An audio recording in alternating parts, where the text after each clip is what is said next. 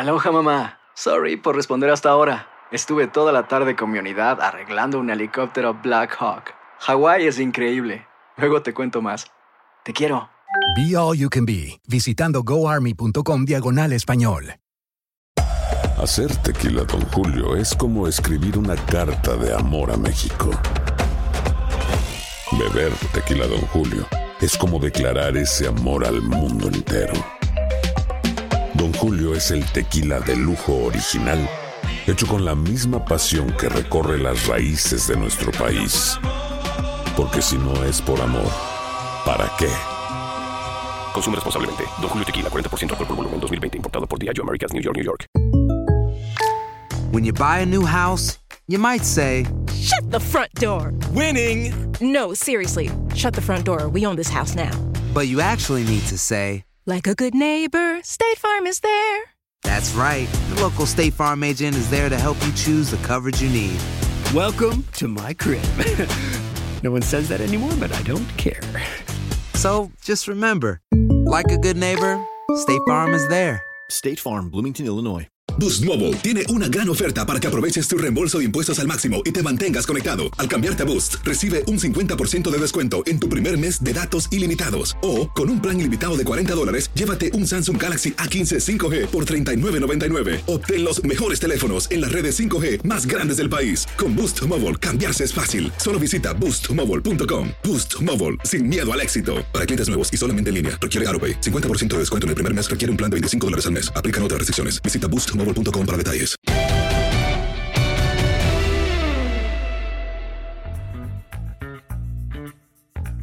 Bienvenidos al podcast de los amigos, los tres amigos. Aquí está Henry, aquí está José Bicentenario y su servidor. Enrique, como siempre, un placer. ¿Cómo andas? Un abrazo. Todo muy bien, Toño. Te saludo con muchísimo gusto. Igual a Pepe, a toda la gente que nos ve y nos escucha. Eh, una semana dos de la NFL atípica. eh, varios equipos con dos ganados, cero perdidos. Eso no quiere decir que vayan a calificar para la postemporada. Y algunos que están con 0-2 y que tampoco es una muy mala noticia por- para sus aficionados porque hemos tenido muchos equipos en los últimos años que califican a la postemporada con una marca así y desde luego pues a destacar eh, la gran victoria que tiene Kansas City sobre cargadores que tiene un revés doloroso otra vez, el regreso de los Vaqueros de Dallas y el equipo de los Raiders que sorprende a los Santos de Nueva Orleans inaugurando su estadio. Sí, qué, qué buen inicio de, de los Raiders, la verdad. Y, y era muy difícil en contra de Nueva Orleans, sin duda. Eh, qué pena, Pepillo, que estos grandes escenarios, eh, el escenario de cargadores y carneros, el de Raiders, el de los Rangers de Texas en el BASE, qué, pena que sea sin público, pero bueno, ahora sí que esto nos tocó vivir, ¿no? ¿Cómo estás, Pepillo?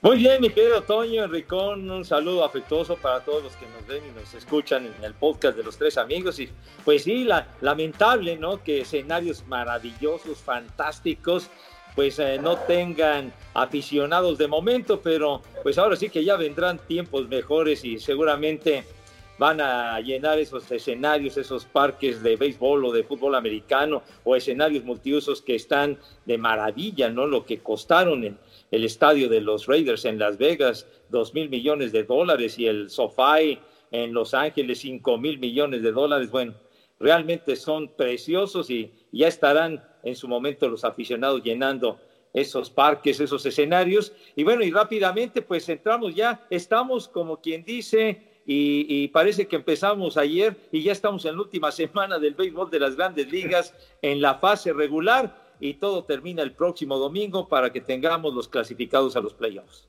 Sí, que ya, eh, pues eh, en este momento que estamos grabando el podcast, casi la mitad de, de esos boletos pues ya están otorgados, ¿no? Pero todavía faltan varias cosas por definir. Pero nos arrancamos, Henry, con eh, la semana 2 del NFL, los lesionados. ¿Cuál es tu explicación de esta enorme cantidad de lesionados? Barkley de los Gigantes, Bosa de San Francisco, eh, y, bueno, son muchos, muchos les- lesionados. Locke, el coreback de, de- de Denver, y bueno, son un montón de lesionados. No es que no haya lesionados normalmente en una jornada de la NFL, pero acá fueron demasiados, me parece. Y, además, Toño, estrellas, ¿no? Porque el equipo de San Francisco mencionaba a Bosa, un problema en la rodilla del ligamento cruzado anterior, está fuera toda la temporada. También se lastima Jimmy Garoppolo. También se lastima Raheem Mostert de la Pantera Carolina, el caso de Christian McCaffrey, que va a estar fuera entre 3 y 5 semanas. Pero sacó Barkley, que va a estar fuera también toda la temporada por un problema de la rodilla. El caso de Drew Locke, que va a estar fuera entre 3 y 5 semanas. O del mismo Sutton, receptor del equipo de los eh, Broncos, que va a estar fuera todo el año. Eh, es una situación que desde el punto de vista tiene que ver con la cuestión de la pandemia. Porque cuando no hay temporada, los jugadores tienen una serie de campamentos obligatorios a los cuales tienen que asistir. Hay otros que son voluntarios, pero hay otros que son obligatorios y es para ponerse en forma.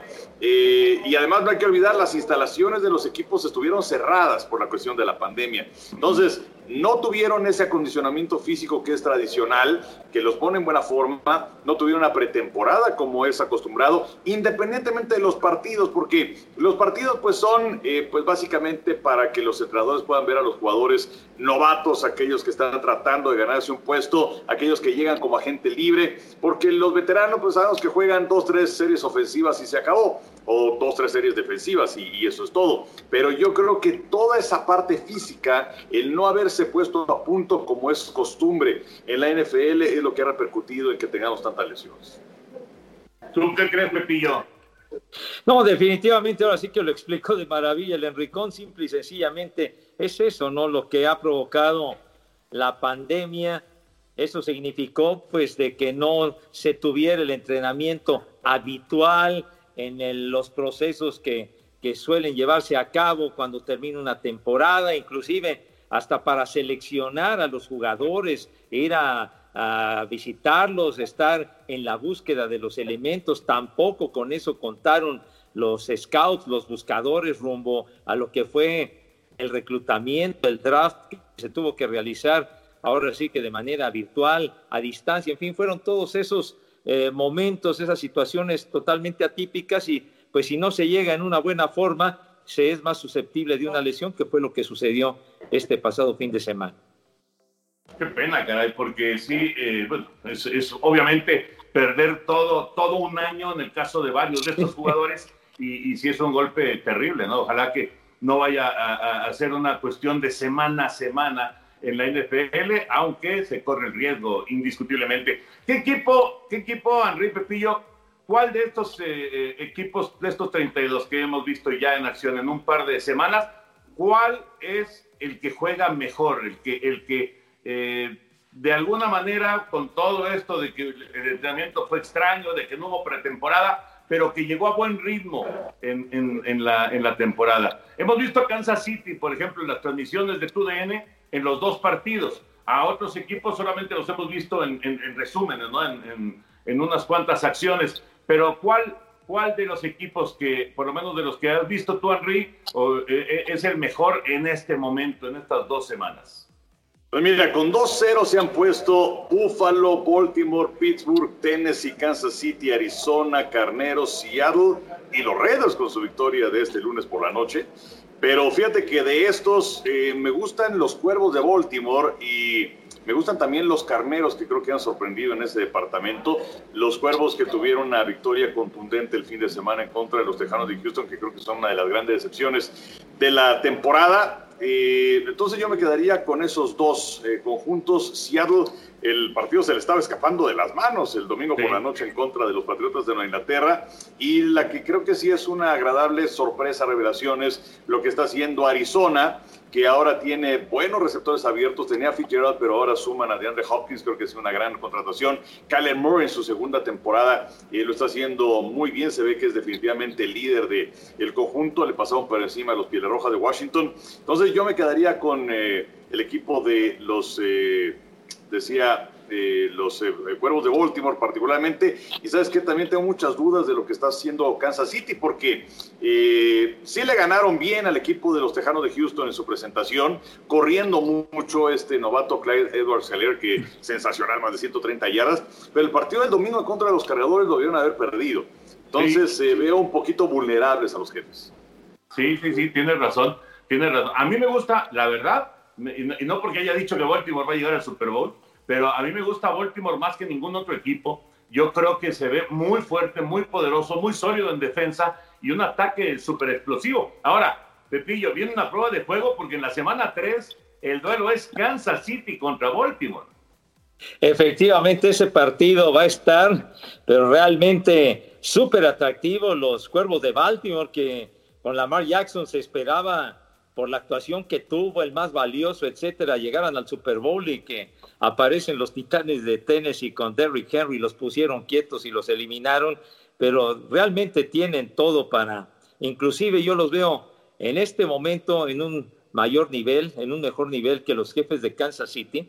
Y en lo particular, a mí me gusta mucho Seattle. Seattle, ya desde el comienzo, en lo particular, mi gallo para llegar al Super Bowl de la Conferencia Nacional.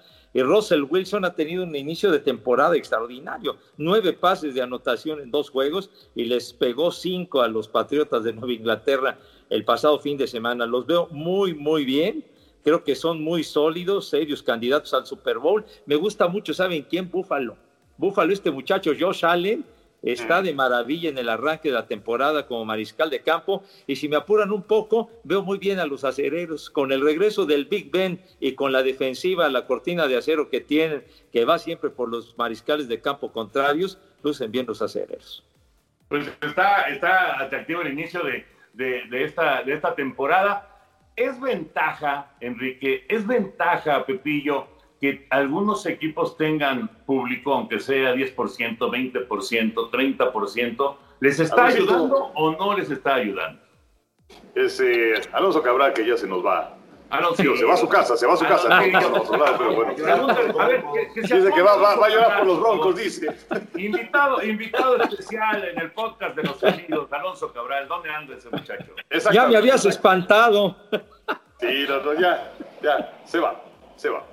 Pero bueno. No, este... que venga el cobarde a ver si va, si va a reclamar. A ver qué, este, sí, te, te, muestras, por favor, este, mi querido Alonso. Este, con sana distancia, por favor. Acá a la distancia. Alonso Cabral, ¿vas a, ¿vas a, reclamar de la expulsión de Talavera o fue correcta la expulsión? Toño, estás acorrientando esto.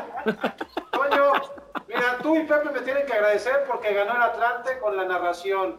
Y yo les tengo que decir que estuve llorando todo el domingo viendo los Broncos de Denver, que ya se nos fue la temporada. Adiós Von Miller, a Bruno que lo perdemos cuatro semanas y a Sutton ya también lo perdemos el resto de la temporada. Así es que no voy a hablar de NFL estos próximos seis meses, Toño. Pepe. Te estoy preguntando de Talavera.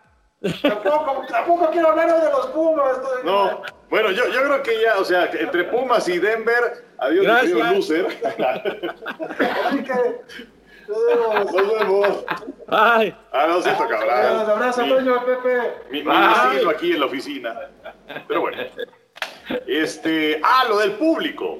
Eh, yo creo que hasta cierto punto sí te beneficia, ¿no? Tener público en el estadio, aunque sea una cuarta parte, una quinta parte de lo que debes eh, regularmente tener, porque sí están poniendo el sonido artificial, ¿no? En el sonido local de, los estadios, por ahí 70, 75 decibeles es eh, en lo que acordaron los equipos y la NFL, pero pues es muy distinto, ¿no? Eh, yo creo que de alguna otra manera sí te impulsa, aunque sean 20 mil aficionados en la tribuna, 15 mil aficionados, yo creo que sí marca una diferencia y en un principio varios entrenadores estaban en contra de que se abría la puerta para unos y para otros no. Yo también considero lo mismo, ¿eh? Con que haya uno y que empiece a, a decir maldiciones y todo esto ya significa que hay alguien apoyando, algún amentado, cosas de esas, se escucha, se escucha y eso es ventaja. Así que, aunque sean poquitos, que el 10, el 15%, lo que sea, yo creo que sí es ventaja que algunos equipos tengan aficionados en el graderío.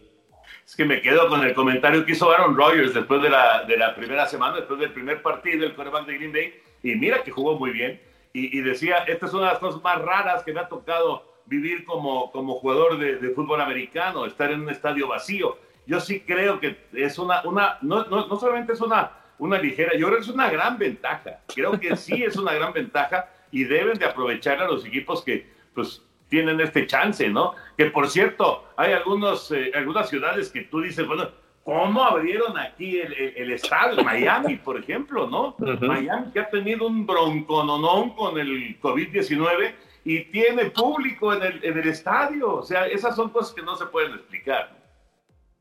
Pues eh, sabemos que no, así que no se mandan solos los equipos de la NFL, es eh, una cuestión de la legislatura local y en Florida lo permiten. Eh, ya te tienes que ver también de qué partidos son los, eh, los, los, los, gobernadores y entonces qué tendencia tienen para que se permita todo esto. Pero eh, pues sí, la verdad es que creo que en muchos aspectos es una incongruencia y bueno, pues eh, sí es una ventaja definitivamente para los equipos que por ahora están teniendo público.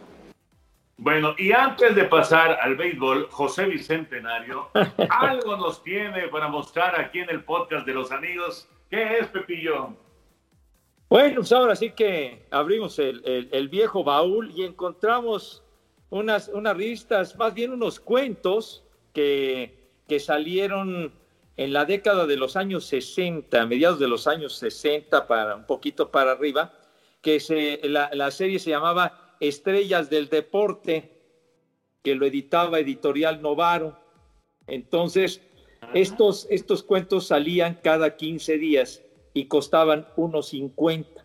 Entonces, eh, trataban diversos temas, por ejemplo, este que tengo dice, Poli contra UNAM, 30 años de clásicos entre nuestras máximas instituciones educativas, por ejemplo, este cuento. Y, y es del primero de diciembre de 1967, este cuento. Pero ¿y, y qué era, era? ¿Era una historia ahí, este, sí. como, como, sucede con los cómics? O, no, no narra, narra situaciones y, y, sucesos que se presentaron en 30 años en aquel momento de rivalidad, ¿no? Mencionando al Chivo Córdoba y al Tapatío Méndez y resultados y todo, ¿no? En, en, las, en, en las páginas, ¿verdad? Ahí, ahí están narran hechos y toda esta cosa. Muy, muy agradable esta, esta serie de estrellas del deporte. Por ejemplo, este, 25 mastodontes y un pulgarcito. Por el pulgarcito Ramos que, que disputó el campeonato mundial de los completos a Joe Fraser, ni más ni menos, en 1968, y noquearon al pulgarcito en el segundo round.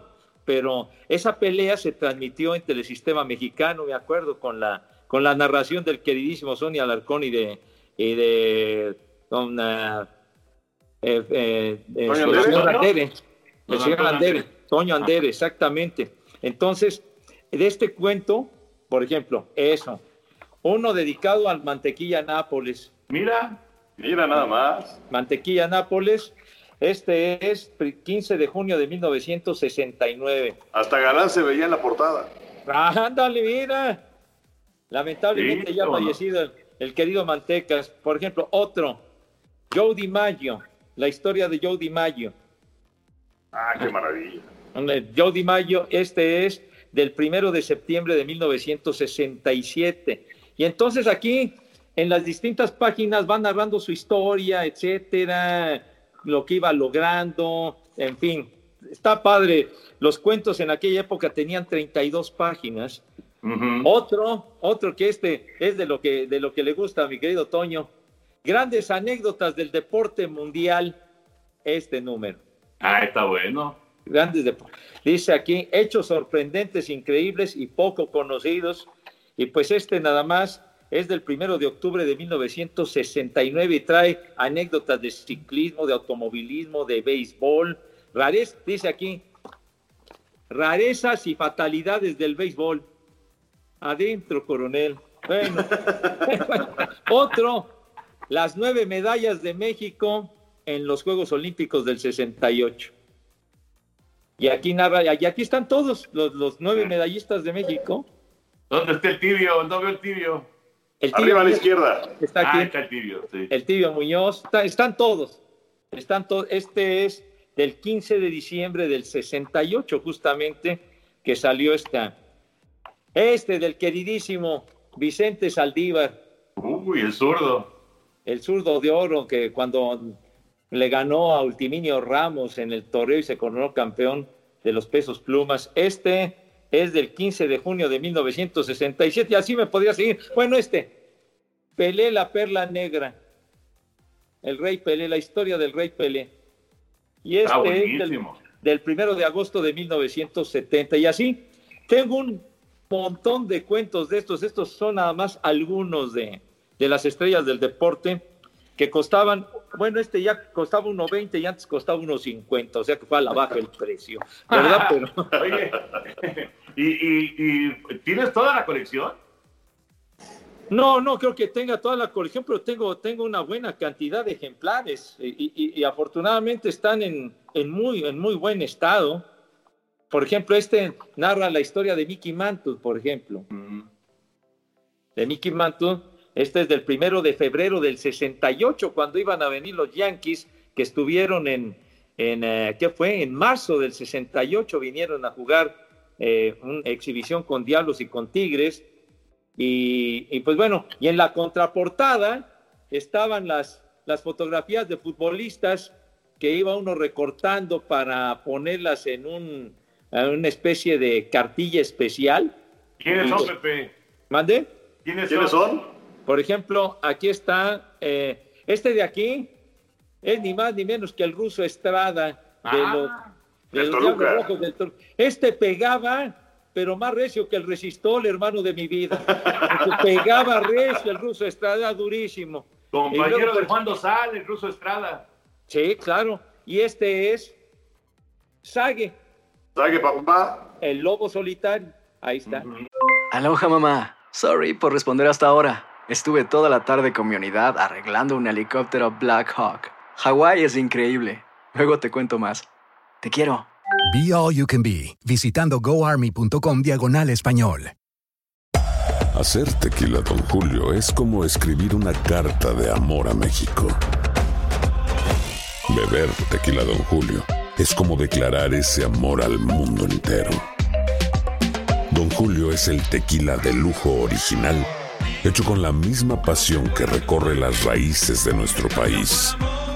Porque si no es por amor, ¿para qué? Consume responsablemente. Don Julio Tequila, 40% alcohol por volumen, 2020. Importado por Diageo Americas, New York, New York.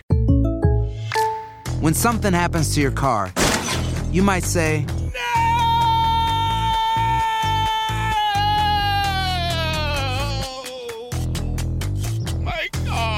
But what you really need to say is something that can actually help. Like a good neighbor, State Farm is there. And just like that, State Farm is there to help you file your claim right on the State Farm mobile app. So just remember, like a good neighbor, State Farm is there. State Farm, Bloomington, Illinois.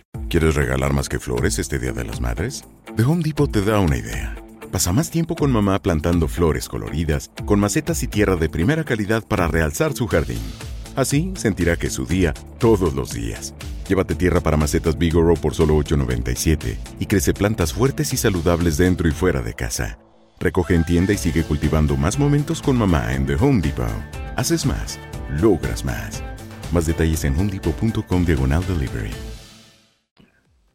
Y aquí había un jugador del, del, Oro de Guadalajara, Fernando Torres, y de León, Jorge Padilla, ¿no? Pero así iban sacando los cromitos y uno los iba recortando, ¿verdad? En fin, son, son, son muchos, vean nomás. no, yo, creo que guardamos algo para la semana que entra, ¿verdad? Sí, no, pues sí. No, nada más estaba, estaba enseñando el montón ah, de bueno, bueno. Ya, ya, es que ya, ya, se va a acabar el podcast, ¿verdad? Entonces, ¿para qué dicen que saquen las cosas del baúl? Pero bueno, en fin. Muy padre, Pepillo, muy padre, la verdad. Bueno, Henry, platícanos, ¿qué onda con este equipo de Denver que ha regresado dos veces en, los playoffs de la NBA, en la burbuja de Orlando? Ya se pusieron 0-2 en contra de los Lakers eh, en, al momento de grabar este, este podcast, pues se han puesto contra la pared, pero bueno, eh, se han cansado de, de regresar y regresar y regresar. ¿Van a regresar contra los Lakers? Pues está muy complicado, Toño. Eh, si quieres, regresamos a esto en, un momentito. Ahora quiero regresarme un poco a lo de la NFL para hablar acerca de dos puntos. Uno, eh, el hecho de que la NFL eh, creo que está marcando una pauta importante y además siendo un ejemplo con toda esta situación que estamos viviendo por la pandemia, porque tres entrenadores, Pete Carroll de Seattle, Kyle Shanahan de, del equipo de San Francisco y Fangio del equipo de los Broncos de Denver fueron multados cada quien con 100 mil dólares por haber hecho un uso indebido de la máscara del cubrebocas. 100, estás hablando de más de 2 millones de pesos y además cada uno de estos equipos tiene que pagar una multa de 250 mil dólares. Es eh, en total más de un millón de dólares. En multas y es que la NFL, además de ser estricta, también es un ejemplo para toda esta situación de eh, la pandemia y de la forma en la que debemos conducirnos para tratar de acabar con esto lo antes posible. Así que es eh, un castigo ejemplar. ¿Perdón? sirve el tapabocas. ¿No te escuché bien? Sí sirve el tapabocas. Ah, no, bueno, pues claro que sirve, claro que sirve, que no les digan otra cosa. Eh, y bueno, por otro lado, pues también hablar acerca del regreso de los vaqueros de Dallas en contra de Atlanta, en donde hay mucha gente que, que, que está un poco confundida con el reglamento por la forma en la que reacciona Atlanta. En donde sí sabemos que el equipo que patea, que por cierto, Greg Sorrell, el que fuera pateador de los carneros, viene con esta patada en donde no usa la T, ¿no? Es eh, opcional el usarla o no. Entonces coloca el balón, pues literalmente acostado en el, en, en el pasto, y entonces viene esa, esa víbora que era eh, hipnotizante prácticamente. Pero bueno, los vaqueros sí tienen que esperar que recorriera 10 yardas, pero Atlanta no. Entonces, ¿qué rayos le pasó al equipo de Atlanta que no fueron por ese balón? Y bueno, pues los vaqueros lo recuperaron y se encaminaron a la victoria. Eh, ahora con este cambio de las reglas, pues ya es eh, muy difícil recuperar una patada corta en el cuarto cuarto, porque debes tener una línea balanceada, cinco hombres a la izquierda, cinco a la derecha. ¿Se acuerdan cuántos colocaban a nueve o diez de un lado, ¿no? Pero todo esto es por las cuestiones de, de la seguridad, ¿no? Para, para evitar contactos tan fuertes eh, para los jugadores y evitar conmociones. Eh, y entonces eh, la posibilidad de recuperar una patada es del 9.9% desde el 2018 cuando cambió la regla. Y además Atlanta tiene 39 puntos, no entrega un solo balón y desde 1933 los equipos que estaban así, 39 puntos, cero entregas de balón, iban 440 victorias, cero derrotas. Atlanta se convierte en el primero. Entonces es, fue un desastre lo que pasó con Atlanta y los Vaqueros de Dallas consiguieron una victoria de esas que te impulsan prácticamente hacia una, una temporada que puede ser exitosa, ¿no? A ver qué es lo que pasa. Por lo pronto el fin de semana van en contra de Seattle y está durísimo. Pero bueno, eso no lo quería dejar pasar. Fíjate, eh, ahorita que decías lo de qué le pasó a, a- a los jugadores de Atlanta, eh, pues que no, o, o- no entrenan bien las patadas o, o- o esta patada efectivamente los hipnotizó, porque normalmente las patadas, Pepe, en las patadas hace contacto el, el- el- el- el pateador y, y trata de que vaya en un bote Claro. medio irregular, ¿no? Y Sí. aquí la mandó como girando, fue, y, y- pero iba muy lentamente el balón, cruzando las 10 yardas para que pudiera eh, aspirar el equipo de Dallas a, a- a recuperar. Y como dice Enrique, inexplicablemente los poderes de Atlanta se quedaron pasmados, pasmados, no, no, no reaccionaron. Y bueno, ahí está ya, la, la- la historia ya la conocemos todos, ¿no? Sí. No, tienes razón y sobre todo la, la forma en que se durmieron, bueno, provocó que se diera una enfogonada del tamaño del universo. El dueño, el señor Blanc, que estaba verdaderamente furioso por lo que sucedió precisamente en esa acción de la patada, ¿no? Porque eso representó a final de cuentas el desenlace para que perdieran un encuentro que tenían prácticamente en la bolsa, sobre todo con ese arranque espectacular que tuvieron con Matt Ryan. Y pues bueno, este señor Blanc de milagro no le dio un infarto como la vez anterior, ¿se acuerdan? En el Super Bowl contra los Patriotas, que ya estaba en el campo con sus jugadores para celebrar y pum, vale que esa delantera de 25 puntos se esfumó y terminaron perdiendo en tiempo extra. Pero sí, sí fue increíble la manera como, como se durmió el equipo especial de los halcones. Eh, eh, es de escándalo. El resultado este es de escándalo, como fue de escándalo también lo del Super Bowl, digo, en, en- en un escenario todavía Sí. mucho mayor, mucho más importante, ¿no? Y, y- y sí, la verdad es que ah, ahora sí que a Atlanta le está tocando esto de, de- de convertirse en un, en un, en un equipo que, que de manera inexplicable deja ir partidos que tiene, que tiene en la bolsa. Bueno, eh, Henry, ahora, ¿Denver regresa o no regresa en la serie de la NBA, la final de la Conferencia del Oeste? Ese tiro de Anthony Davis ahí queda. Eh, por cierto, la transmisión de todos los partidos de la Conferencia del Oeste, de esta final, y todos los partidos de la final de la NBA, los tenemos a través de, de TUDN en México, eh, para que no se los pierdan en Canal 9. Pero bueno, ¿regresan o no regresan? Está muy, eh, está muy comprometido, Toño. Eh, desde luego estamos grabando esto en martes y bueno, esta noche es un partido fundamental porque si lo pierde Denver y irse abajo 0-3, nadie ha podido regresar de una desventaja así. Eh, lo, veo, lo veo muy difícil. Eh, eh, la derrota del domingo anterior marca pauta en este compromiso, era empatar a una victoria por bando, era decir que este equipo que está acostumbrado a, grandes regresos, no solamente en los partidos donde en contra de los Clippers tuvieron desventajas de 16 y de 19 puntos y fueron capaces de volver y ganar eh, esos partidos y además regresar de desventajas de 1-3 contra Utah y también de 1-3 en contra de los Clippers. Nadie en una sola postemporada había tenido un par de regresos de 1-3 y ahora lo hace esta escuadra de los Nuggets de Denver.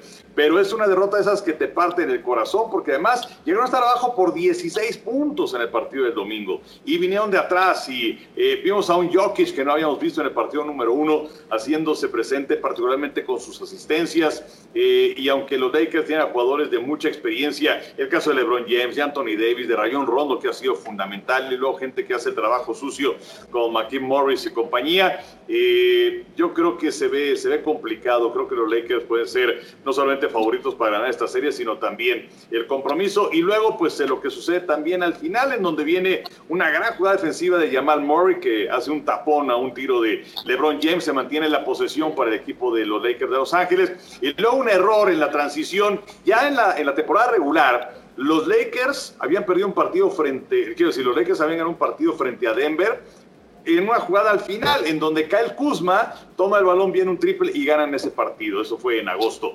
Y ahora Colocaron a Plumlee para que hiciera el trabajo en la cobertura y se queda a la mitad del camino, se abre el espacio para que venga Anthony Davis y llega demasiado tarde Jokic ya en un esfuerzo desesperado para tratar de bloquear. Y ya cuando eh, cae ese, ese balón y va hacia donde están sus compañeros haciendo el recorrido de la duela, se ve que dice Kobe ¿no? Eh, Anthony Davis, que fue un momento muy emocionante, recordando que Kobe Bryant, pues de esa forma ganó muchos partidos. Ha sido una postemporada en donde se han ganado muchos juegos. Eh, al final, con tiros así, lo que pasó con Anunobi del equipo de Toronto, lo que pasó con Luka Doncic de los Mavericks de Dallas, y ahora tenemos este tiro de tres de Anthony Davis para llevarse la victoria. Es una postemporada muy emocionante, pero veo, veo complicado el panorama para Denver. Sí, sí, sí. bueno, vamos, vamos a esperar porque eh, ahora sí que lo, casi lo imposible lo han hecho los Nuggets y han, y han regresado, pero tiene razón, o sea, los Lakers se ven muy poderosos. Y bueno, ya se nos vino el tiempo encima por andar viendo los cuentos de Pepillo. No, oh. no es cierto, Pepe. Pero bueno, rápido, béisbol de grandes ligas, Pepillo. Última semana de temporada regular, se nos acaba la campaña en, en un suspiro. Aloha, mamá. ¿Dónde andas? Seguro de compras. Tengo mucho que contarte.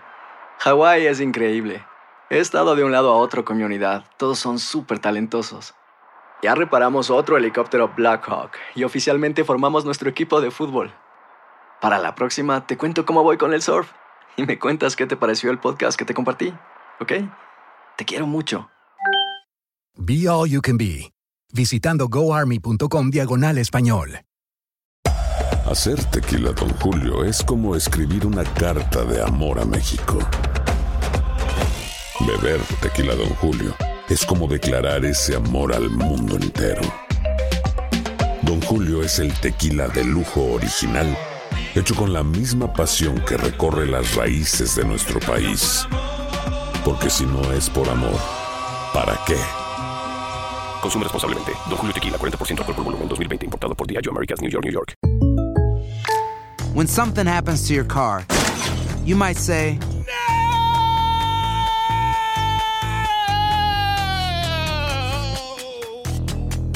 My car! But what you really need to say is something that can actually help. Like a good neighbor, State Farm is there. And just like that, State Farm is there to help you file your claim right on the State Farm mobile app. So just remember, like a good neighbor, State Farm is there. State Farm, Bloomington, Illinois. Si no sabes que el Spicy McCrispy tiene Spicy Pepper Sauce en el pan de arriba y en el pan de abajo, ¿qué sabes tú de la vida? Para, pa, pa, pa. Sí, señor, se terminó en un momentito. Arrancamos el 23 de julio cuando debió comenzar el 26 de marzo. O sea que se ha ido como agua entre las manos y, y pues ya el próximo domingo culmina la, la fase regular y por lo menos en este momento que estamos eh, grabando nuestro podcast, llama la atención el hecho de que un par de equipos que tenían mucho tiempo de no clasificar a la postemporada ya, ya lo aseguraron. El caso de los padres de San Diego, que tenían 14 años de no conseguir el boleto, finalmente lo logran los padres que van a la saga de los Dodgers, pero que se reforzaron mucho, sobre todo con, con la llegada de elementos en el límite para hacer cambios y demás. Lucen fuertes y con Fernando Tatis, Machado, etcétera. Es un equipo sólido, muy bien por los padres de San Diego. Y el caso de los Medias Blancas de Chicago. Los Medias Blancas desde el 2008, desde hace 12 años, no clasificaban al playoff y ahora pues están a punto de ganar la división por encima de Minnesota, por encima de los indios de Cleveland. Además, eh, su legión de antillanos, su legión cubana de jugadores muy buenos encabezados por Pepe Abreu, yo creo que han sido de las, de las grandes sorpresas que van a clasificar a los playoffs. Y por supuesto los Atléticos de Oakland, que ganan su primer título divisional en siete años, y las Rayas de Tampa, que pues ya nos acostumbró Kevin Cash, el tejedor de milagros, a tenerlos en la cima con muy buenas campañas y que ahora están muy cerca de ganar la división. Y Henry, vamos a tener un nuevo campeón porque los nacionales de Washington pues se quedaron en el camino, ¿no? Sí, sí, sí, una mala campaña. Mal, pues, mal inicio, ¿no? Porque prácticamente estos dos meses los podemos tomar como un inicio de campaña. El año pasado eh, estaban con 19 ganados y 31 perdidos después de 50 juegos. No hay que olvidar eso. Se hablaba de que a lo mejor iban a correr a Dave Martínez, el manager, y lograron repuntar y bueno, son los campeones. Eh, lo que sí hay que revisar, eh, Toño Pepe, es las carreras que se tienen, porque mientras en la liga eh, americana ya tenemos dentro a Tampa, Yankees, a Medias Blancas, a Minnesota, los Atléticos de Oakland. Eh, está eh, cerrada la cuestión. Houston eventualmente va a calificar, pero de los comodines en donde está Cleveland, pero muy cerquita de ellos aparecen los Azulejos de Toronto. Más atrás se encuentra el equipo de los Marineros de Seattle. pero en la Liga Nacional.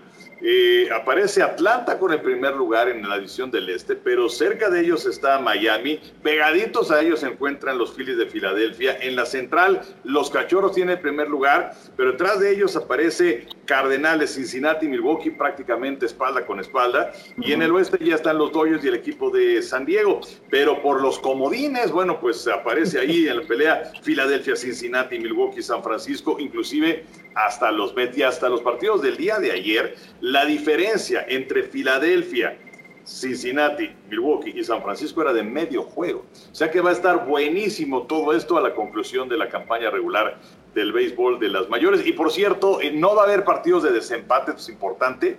Si hay un empate eh, para definir una posición dentro de una división, se van a ir al récord de los equipos que se encuentran involucrados de los partidos entre ellos. Y si es para desempatar de equipos de diferentes divisiones, entonces se van a ir a los eh, últimos 20, bueno, la, mejor marca que hayan tenido cada quien dentro de su división. Si están empatados, entonces se van a ir a los últimos 20 juegos que hayan tenido en los partidos de su división. Se, se mantiene el empate de los últimos 21 o 22 o 23 hasta que se rompa el empate.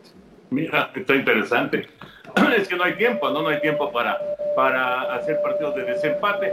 Eh, está, la verdad, está muy bueno el cierre. De hecho, todos estos equipos que mencionaste, Filadelfia, el caso de San Francisco, Cincinnati, Cardenales, todos esos equipos están jugando playoffs ya en este momento. Pues están jugando la vida. O sea, una derrota los puede dejar fuera, una victoria los puede meter en Milwaukee también. No, son un montón de equipos de la Liga Nacional, por eso solamente dos equipos calificados mientras que en la, en la americana ya hay cinco equipos calificados. Hay que recordar que califican ocho de cada una de las ligas, los dos primeros lugares y los dos mejores terceros lugares, o inclusive un cuarto sitio si tiene mejor récord. Está muy buena la parte final de la campaña. Ya veremos cómo, cómo se resuelve. El próximo domingo estará concluyendo la temporada regular. Por cierto, el sábado tenemos Yankees en contra de Miami. Eh, a lo mejor Miami está ahí metido en la bronca. Yankees ya calificó pero Miami todavía va, a estar metido en la, bronca, la bronca probablemente para, para lograr meterse al playoff. O a lo mejor también ya está dentro. Ya veremos qué pasa. El sábado a las 12 del día tendremos la, transmisión en Canal 9 a través de TUDN. Bueno, y ya como eh, nos enseñaron el tablero, ustedes no lo ven, pero nosotros sí lo. Ya nos enseñaron el tablero de que esto está acabando. Muy rápido, Henry y Pepillo. Cuando les digo una gran pareja, y no precisamente de amor, sino una gran pareja, el 1-2 de un equipo, el eh, coreback y receptor, el que manda el pase y el que mete el gol, el 1-2, una gran pareja, inmediatamente te viene a la mente, ¿qué pareja, Henry? Pues mira, primero eh, déjame decirte que creo que esa es la parte que más me gusta del podcast. De manera que te felicito, Toño, porque esta es creación única y absolutamente tuya. Eh, pues mira, o sea, sí, sí pienso, eh, o sea, digamos que vinieron dos flashazos, quizás hasta tres, pero bueno, el tercero fue Montana y Jerry Rice. Eh, pero el, el, segundo este, fue el de Roger Staubach y Tony Dorset. Y el primero, pues me estoy remontando a mis años en Mofosh, y cuando empezaba a ver deporte, y pues esto va en contra de mis convicciones actuales. Pero, pues, eh, Enrique Borja y Carlos Reynoso. ya sabía, ya sabía que ibas a decir Borja y Reynoso, ya sabía. ah, entonces fue con premeditación, alevosía y ventaja para hacerme quedar mal. Pepillo, ¿tú? Bueno, inmediatamente Apareció la imagen de, de Joe Neymar con Don Maynard. Creo que esa, esa combinación fantástica que, que, conformaron para, para ganar el Super Bowl y esa temporada inolvidable de 1968, pues la verdad, inmediatamente pensé en ellos porque fue una, una combinación increíble, independientemente de que sean mis favoritos los Jets de Nueva York. Pero eh, también... Eh, me acordé de una, de una combinación, ahora sí que, perdón, señor Burak, una combinación futbolera. No te preocupes, o sea, yo fui el que echó a perder esto. pero, pero, pero una combinación futbolera de los años 60 de la selección de Brasil, Garrincha y Pelé. Creo ah, que esa combinación que, que afortunadamente en lo particular sí me tocó vivir en tiempo y forma, lo, lo que se ha dicho de Pelé, pero en lo particular para mí, el jugador más genial que yo he visto para driblar y para hacer todo, ese caracoleo, como dicen los narradores del fútbol, eh, con el balón ha sido Garrincha. Garrincha fue un verdadero genio del fútbol y creo que no se le ha dado el reconocimiento que merece. Tuvo muchas broncas personales, pero fue un jugador fantástico, Garrincha. Y además desde Garrincha se hablaba mucho acerca de los tiros libres que hacía y el efecto especial que le ponía al balón, que decía que caía como una hoja seca, ¿no? así decían, del famoso Garrincha. El, divino Sambo le decía. El Sambo, sí. qué pena que tuvo tantas broncas eh, personales, ¿no? Porque muy probablemente hubiera estado al, nivel de Pelé o a lo mejor hasta superando a Pelé, quién sabe, pero sus broncas personales fueron, fueron terribles. Eso es lo que, lo que platica la historia, ¿no? Lo que, lo que te indica la historia de, de, muchas broncas de alcoholismo y, pues eh, realmente eso le, le, pegó muchísimo a Garrincha, ¿no? Sí, un accidente automovilístico y no quedó bien, y en fin. No, y además eh, serios problemas, además económicos, y, realmente era un tipo que en la actualidad hubiera sido quizá el mejor pagado del mundo. En este momento Garrincha se casó con una cantante brasileña, Elsa Soares, y tuvo muchos conflictos eh, Garrincha, pero aquí, aquí vino con el Botafogo en varias ocasiones. Yo lo recuerdo a principios de los 60 en aquellos torneos pentagonales que se hacían en Ciudad Universitaria con equipos que venían de el Yupes de Hungría o el Estrella Roja de Belgrado, el Vasco da Gama, el Uda Ducla, contra el América, el Guadalajara, etcétera. Y entonces se hacían unos pentagonales padrísimos y venían los equipos con todas las estrellas, venía Pelé, venía del Santos, etcétera. Pero el Botafogo que a mí me tocó ver en, en Ciudad Universitaria, que traía, en ese momento estamos hablando por ahí de 1961, 62, que tenía a Garrincha, que tenía a Manga de portero, que tenía a Nilton Santos, que tenía, tenía a Didi, imagínense nomás, a Didi, a Mario Lobo Zagalo, tenía a Marildo, era una, a Gerson joven y Garrincha, por supuesto, creo que es de los mejores equipos que me ha tocado ver en el fútbol, ese Botafogo de principios de los 60. Sí, buen recuerdo, la verdad, un, recuerdo padre. Pues a mí cuando se me ocurrió lo de, lo de eh, la pareja, la, pareja en el, en el, deporte, yo el primero que pensé, la primera pareja que pensé fue Gary y, bueno, Ruth y Gary. Ruth y Gary, que además eh, el número 3 y el número 4, ¿no? En, el, en, los Yankees de Nueva York.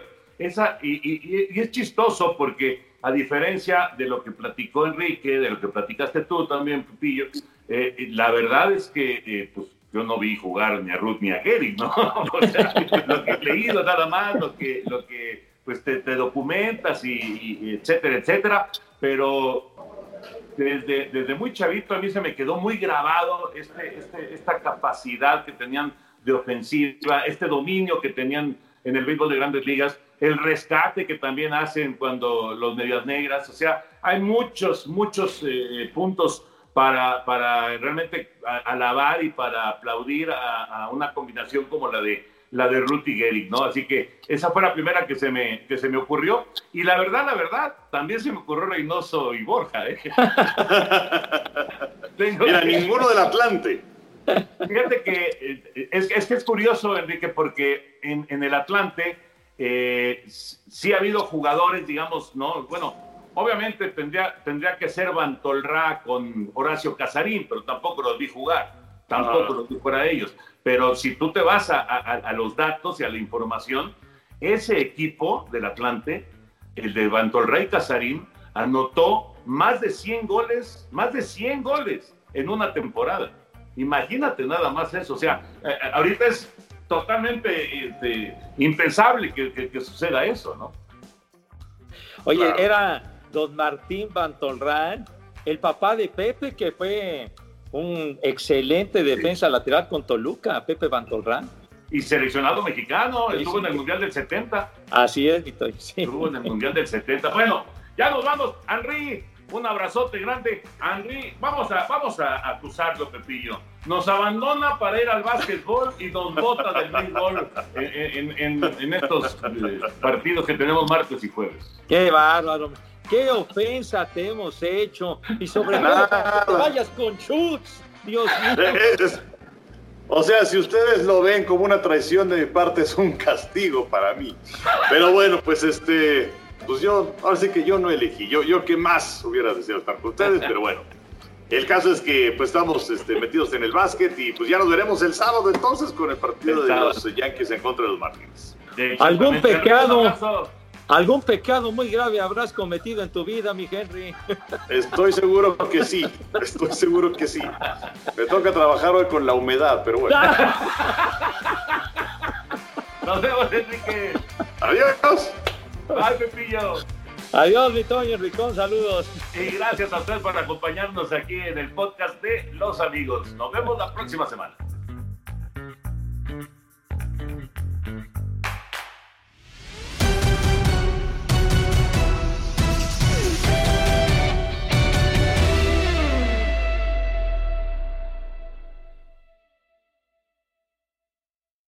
Aloha mamá. Sorry por responder hasta ahora. Estuve toda la tarde con mi unidad arreglando un helicóptero Black Hawk. Hawái es increíble. Luego te cuento más. Te quiero. Be All You Can Be, visitando goarmy.com diagonal español.